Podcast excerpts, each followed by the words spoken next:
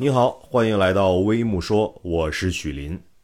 鱼子酱和法国鹅肝、黑松露被誉为地球三大顶尖奢侈食材，其中又属鱼子酱最为珍贵，一勺曾经拍出二十五万的天价。但如今在国内只需要一百块就能吃到鱼子酱。曾几何时，鱼子酱是法国王室独享的美味，每公斤售价均在五千美元以上，被誉为“里海黑黄金”。然而，如今在国内的电商平台上，十克装的国产鱼子酱已经跌到了一百元以下，在品质上却与欧美进口的相差无几。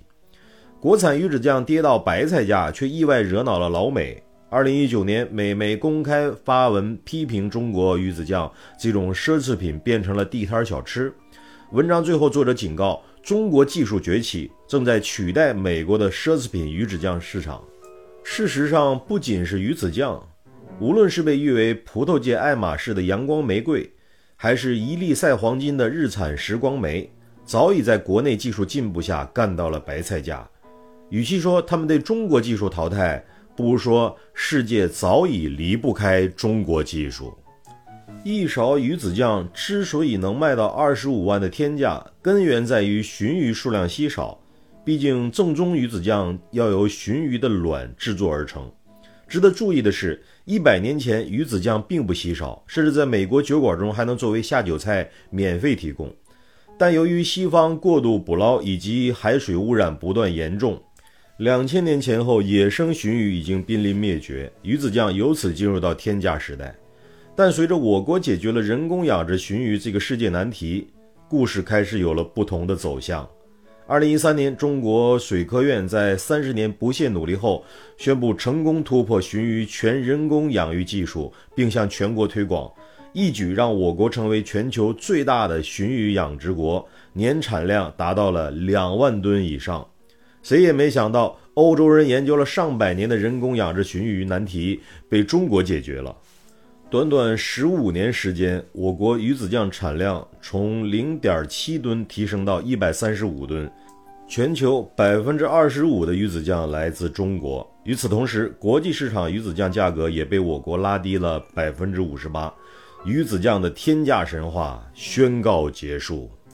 我国的国产鱼子酱在产量、价格等领域取得重大突破后，一个现实的问题摆在面前：鱼子酱的主要消费市场在欧美。然而，既不是传统产地，又不是名贵品种，中国鱼子酱凭什么能打入历史悠久的欧美市场呢？当时，某国产鱼子酱负责人找到了世界鱼子酱协会会长，会长作为该领域的泰斗，在品尝完国货后，连一克都没有买。只给出了改进建议，这让我国负责人倍感屈辱。然而，仅在半年后，改良成功的国产鱼子酱就进入到了会长法国香榭丽舍大街的专卖店，宣告中国鱼子酱打入法国高端市场。